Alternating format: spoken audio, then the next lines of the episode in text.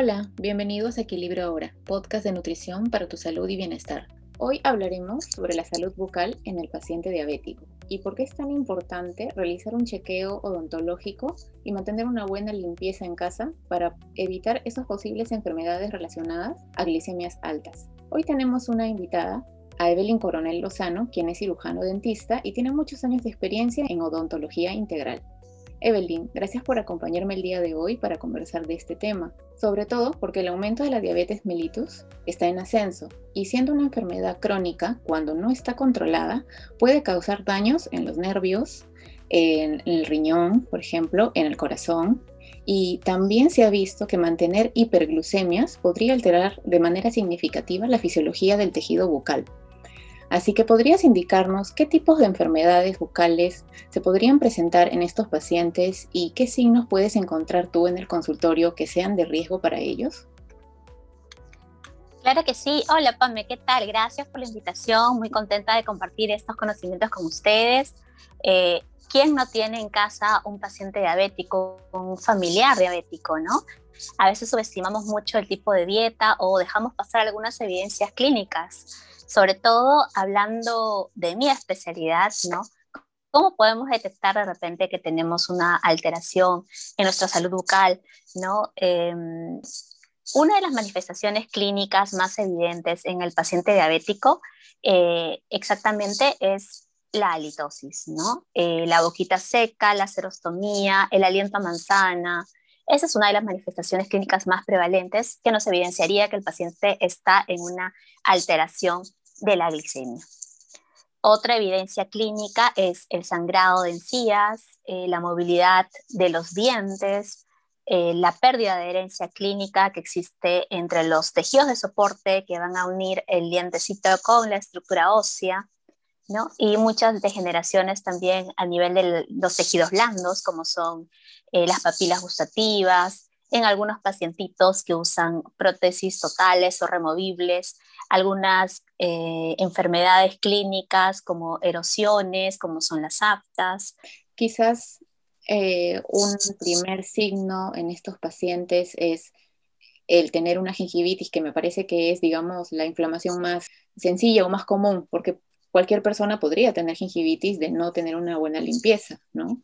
Y quizás si no, si no em, acude a su eh, chequeo, digamos, anual, y deja que esta gingivitis progrese, ahí es donde quizás podría relacionarse o tener algunos problemas más, más graves, ¿no? Así es, este, en la mayoría de pacientitos que tienen diabetes, a veces se cree que son unos pacientes de alto riesgo y por el contrario, en vez de acudir más a consultas, son los que se dejan o abandonan mucho los tratamientos, ¿no? Siendo esto desfavorable para su salud. ¿no? Son ellos los que deberían de acudir, digamos, eh, con mayor frecuencia, ¿no? hacerse una limpieza, a revisar cómo están sus curaciones, a ver si tienen de repente algún tipo de, eh, herida o, laceración o mordedura, de repente algo que, vean que no es cotidiano en su boca, pues siempre es bueno consultarlo con un especialista, ¿no? Claro, claro. Ahora que lo mencionas tienes mucha razón porque se indica a los pacientes diabéticos que constantemente se revisen eh, la piel, las extremidades, ¿no es cierto? Los pies, los dedos, por si hay alguna manifestación de eh, alguna herida, ¿no? Que ellos posiblemente no, no se den cuenta porque no, no pueden no sentir incomodidad y deben estar limpiando para poder curar antes de que esa herida se pueda avanzar y ser algo más grave. Entonces es lo mismo que ocurriría en la zona bucal, porque uno no se está mirando y podrías tener una, como dices, una fisura, una heridita, y si la glucosa no está controlada en este paciente, esa herida podría agravarse. Veo que es, claro, Es muy importante. Claro, una, digamos, de las maneras de, evidencia entre el paciente sano y el paciente enfermo, quizás, sería las alteraciones en lo que son los niveles de inserción de la encía, ¿no? Una encía sana a una encía enferma. Claro, la primera eh, manifestación clínica, por así decirlo, es el sangrado, la acumulación de plata, este, las encías un poquito inflamadas, ¿no? Pero también algo que puede llamar mucho la atención, que es una enfermedad ya un poquito más avanzada que lo que es la gingivitis, es la periodontitis, ¿no? ¿Y cómo lo podemos ver? ¿Cómo podemos darnos cuenta pues simplemente el paciente cuando se sonríe, eh, aparentemente se ve los dientes más largos, más alargados. Y eso ocurre porque realmente pues se ha perdido la inserción natural de las estructuras de soporte del, del dientecito, hablándonos de, de, los ligamentos, de la encía, ¿no? Y pues hace que los dientes se suelten y se vean más largos, o sea, crezcan, los inferiores crezcan más arriba, los superiores más hacia abajo, las encías se retraigan, se suban un poquito más, entonces eso conlleva también a la movilidad del diente, ¿no? Más aún cuando nosotros tenemos ausencia de las piezas posteriores o anteriores, ahí tenemos ya por seguro de que las otras piecitas van a enfermarse, a tratar de emigrar, entonces crean muchas patologías, ¿no? Muy aparte de perder los dientecitos muy prematuramente, ¿no? Se crean también alteraciones en la articulación al no tener las piezas completitas, ¿no? Y bueno, estos pacientitos también eh, sí deberían rehabilitarse, ¿no? Si de repente no es muy posible hacerlo a manera fija o, o volver a poner el dientecito nuevamente, como un implante, ¿no? Quizás un aparato removible que pueda este, cumplir las funciones perdidas sería lo ideal, ¿no? Claro, claro que sí. Y tú sabes em, o has notado en estos pacientes que sí llevan medicación, ¿no? Usualmente los pacientes diabéticos toman metformina y hay un tipo de relación en tomar, no sé, quizás por mucho tiempo este tipo de medicamento en, eh, digamos, la, la fisiología. Por supuesto, ¿no? Hay evidencias clínicas, sí, ¿no? Este, científicas también, ¿no? Que avalan que eh, el uso de la metformina por bastante tiempo, hablando mayor a 8 años, ya nos crea, por supuesto, una dependencia a nivel de nuestro organismo metabólico, nos hace bien para una cosa, por supuesto, para estabilizar lo que es los niveles de la glucosa, ¿no? Pero a nivel de nuestros tejidos, eh, hablando netamente de tejido óseo eh, corporal, y a nivel bucal, por supuesto que hay una reabsorción ósea, ¿no? Entonces, ¿qué quiere decir una reabsorción ósea? Que nuestra calidad de hueso se vuelve un poquito más débil, ¿no? más esponjosa, más delicada, ya no es tan compacta, tan fuerte, ¿no? Y con ello también viene una reducción de la calidad ósea, altura, espesor, y también las raíces se vuelven un poquito más cortas, ¿no? Entonces, eh, además de ello, también en las articulaciones, ¿no? Las articulaciones en el ATM también se van desgastando más precozmente, ¿no? Así como también notarán que, pues, eh, en la rodilla, en los codos, en, las zonas distales también ocurren estas cosas, ¿no? Entonces, hay que tener, pues, mayor cuidado, ¿no? En, en, este tipo de pacientitos, ¿no? A llevar una mejor higiene, mayor control, ¿no? Y estar más permanentemente en comunicación con su dentista claro, también con su endocrinólogo, ¿no? perfecto. Ahora que mencionas esto del, problema con, a nivel óseo y las articulaciones, entonces está muy ligado a la, posibilidad de masticar, ¿verdad? Lo que estábamos este, pensando era em, que en estos pacientes podría haber problemas para eh, comer ciertos tipos de alimentos. Entonces ya estamos viendo que no solamente es la parte estética, ¿no? La parte de, cómo se ven las encías o cómo se ve la sonrisa con los dientes, sino que ya estaría afectando eh, su alimentación, porque ellos al sentir este tipo de molestias van a tener que descartar, digamos, el comer ah, los alimentos que sean, digamos, o necesiten ¿cómo se dice? Mayor eh, fuerza para triturarlos, quizás, ¿no? Eh, creo que es algo también eh, importante resaltar, ¿no? que tengan bastante cuidado. Todo, todo esto, está, esto está ligado y va a afectar directamente quizás a su estado nutricional. Claro, claro que sí. Este, de igual manera como todo tipo de paciente que ya tiene una rehabilitación, hablando de curaciones estéticas o de repente de algún elemento protésico fijo o removible, requiere siempre una supervisión. ¿no? Y, bueno, eh, si en caso no tenemos la posibilidad ahora que estamos en pandemia de repente de cargar un cepillito o, o una pasta dental, ¿no? Entonces nos ayudaría mucho después de comer, pues higienizarnos de manera natural, comiendo una manzanita, una perita, ¿no? Y, eso nos va a ayudar también a eliminar la placa blanda que se adhiere en las zonas muy cervicales de nuestros dientecitos, ¿no? Entonces, de esa manera vamos a evitar hacer la enfermedad gingival o la periodontitis, ¿no? Por supuesto que llegando a casa, un buen cepillado, ¿no? Si padecemos de repente de gingivitis, existen pastas dentales que son medicadas, enjuagatorios que son medicados, ¿no? Eh, ayudas también, como son unos limpiadores linguales, unos cepillitos interproximales, los dentales especiales, ¿no? En realidad sí hay, hay muchísimo apoyo en lo que es este, odontología, eh, lo tenemos ya muy al alcance de todos, ¿no? Para poder tener una muy buena higiene oral, ¿no? Eso es, es bastante importante, ¿no? Sí, muy importante. Es algo que quizás no lo teníamos tan digamos, tan programado, ¿no? Un paciente eh, diabético puede tener, sí, sobrepeso, puede tener colesterol alto, puede tener hipertensión, pero este, la parte dental como que a veces o sea, estaba un poco olvidada. Y el profesional de salud que, que, esté atendiendo, no sea el nutricionista, sea el médico endocrinólogo o cualquier otro médico, no tiene esa fresca, digamos, esa información de decirle también tienes que acudir a tu chequeo odontológico, es también tan importante, ¿no? O sea, esto, es, claro. esto, sirve para poder llegar a las demás personas y decirles, esta parte de salud también deben de controlar. Claro, por supuesto. En el caso, eh, digamos, tratable, predecible de lo que es una enfermedad gingival, ¿no? que es, el sangrado, o la periodontitis, que ya conlleva a un grado mayor, que es cuando el dientecito se enferma, empieza a moverse, el huesito se debilita, ¿no? Y hay casos aún más agudos, como son los dolores dentales o las fracturas, ¿no? O en algunos pacientitos, como ya se está viendo en esta época de pandemia, por el encierro tal vez, en la que están bruxando mucho más, ¿no? Entonces, es rechinar los dientes, morderlos, ¿no? Morder con mucha fuerza inconscientemente, sobre todo al dormir, ¿no? En estos pacientitos ya se está evidenciando también las fisuras, los desgastes, ¿no?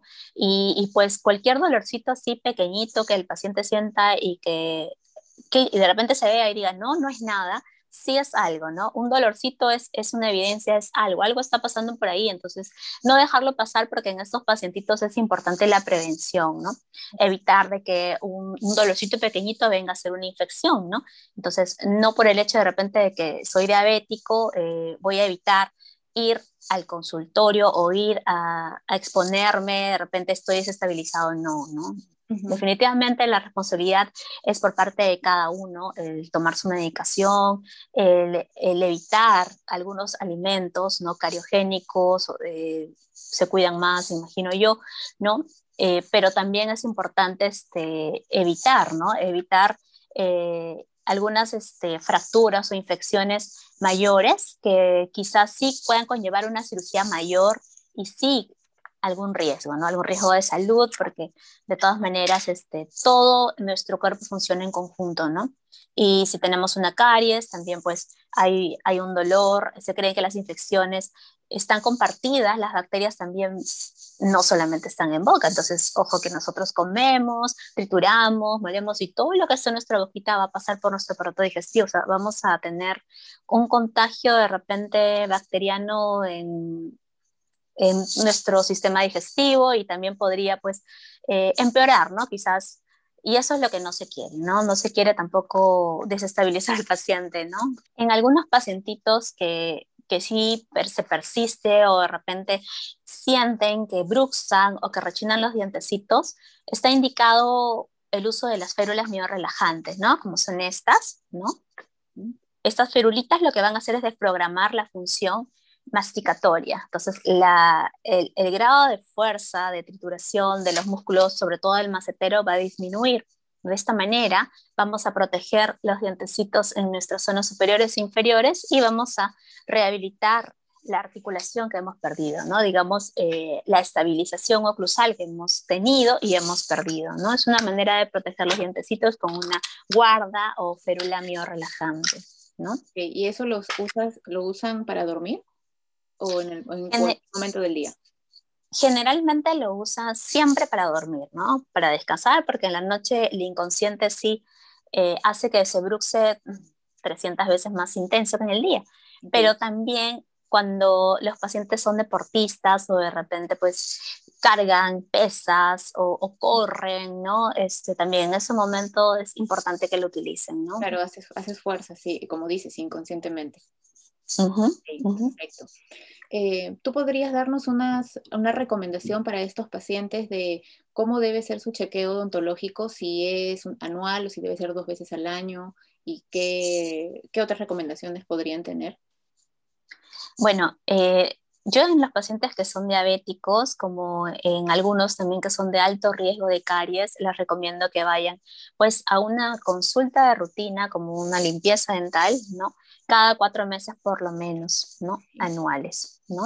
Entonces, eh, ¿cómo les ayudaría yo? Definitivamente eh, estimulando, motivando eh, a una mejor higiene bucal, utilizando, primero evaluándolos y viendo qué tipo de problema tienen, ¿no? Si tienen el biotipo gingival, pues grueso, delgado, indicarles ciertos tipos de cerdas de algunos cepillos, porque hay que, hay que también es elegir un buen cepillo dental, ¿no? No todos los cepillos, digamos, son para todos los pacientes, ¿no? Entonces también hay que elegir una buena pasta dental, ¿no?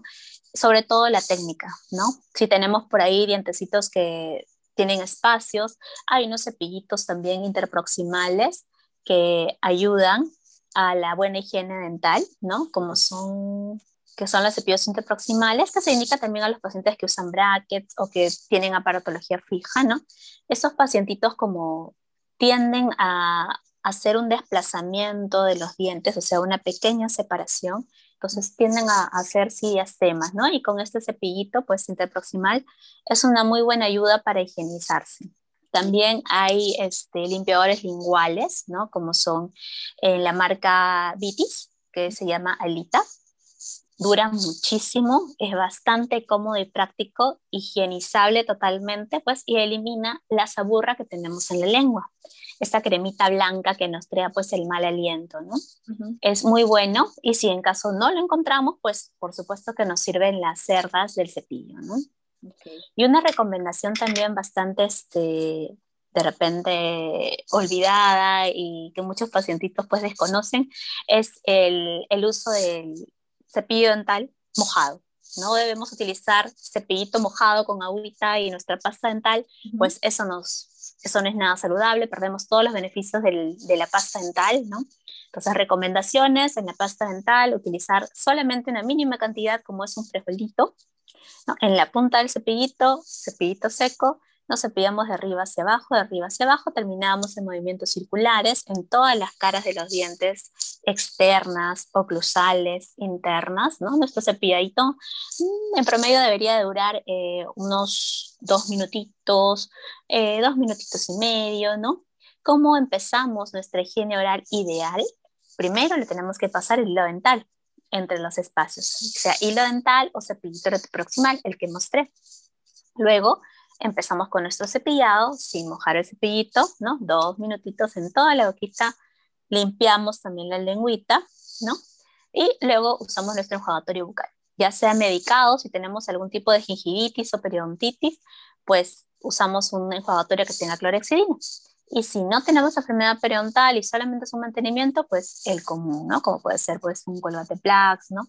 Que no tenga alcohol idealmente, ¿no? Un enjuagatorio que no tenga alcohol y bueno, luego de enjuagarnos, terminar nuestra higiene bucal habitual, pues esperamos un par de horitas recién para poder comer, ¿no? O de repente pues ingerir algo, ¿no? Inmediatamente no. Y algo que es también muy importante es evitar pues cepillarnos inmediatamente después de consumir los cítricos, ¿no? Es cierto que la, la, vitamina C es buenísima, buenísima para el organismo, sobre todo para el paciente diabético, ¿no? Es muy buena, pero luego de consumirla, pues un tip buenísimo es enjuagarnos con agüita, esperar unos 20 minutitos y de ahí cepillarnos recién, ¿no? Si lo hacemos inmediatamente después de consumir un cítrico, ¿no? Hablando de, naranja, limón o también de algo abrasivo como es un café, una gaseosa, ¿no? Simplemente vamos a debilitar más el esmalte, nos vamos a crear fisuras, ¿no? Entonces hay que esperar, nos enjuagamos un poquito con agua después de tomar o consumir ese tipo de alimentos y luego nos cepillamos pues los 10 minutitos, ¿no? Entonces de esa manera vamos a proteger bastante el esmalte y vamos a evitar tener sensibilidad. Muy bien. Gracias, Evelyn. Las recomendaciones que nos has dado han sido bien completas. Yo creo que todos los pacientes ahora van a tener más cuidado con su limpieza bucal. Entonces, a mí me quedaría recomendarles a todas las personas que nos escuchan a que junto con sus chequeos médicos también acudan a su control odontológico, como bien nos has comentado no descuiden su salud bucal porque todo ingresa también desde la boca, ¿verdad? Si queremos mantener bien una buena salud nutricional, hay que alimentarse correctamente y por lo tanto nuestros dientes tienen que estar sanos para poder cumplir esa función. Así que eh, muchas gracias Evelyn por, bueno, haberme acompañado el día de hoy y haberme contado un poco sobre lo que tú ves en el consultorio. Espero que de aquí nos podamos ver en otro momento. Gracias Pamela por la invitación. Gracias a todos también por, la, la audiencia y espero haberlos ayudado en algo. Gracias por ser parte de esta comunidad. Si quieres conocer más y buscas atención personalizada, en la descripción dejo las redes sociales de nuestra invitada. Gracias por seguirnos. Los espero en nuestro siguiente episodio aquí en Equilibrio Ahora.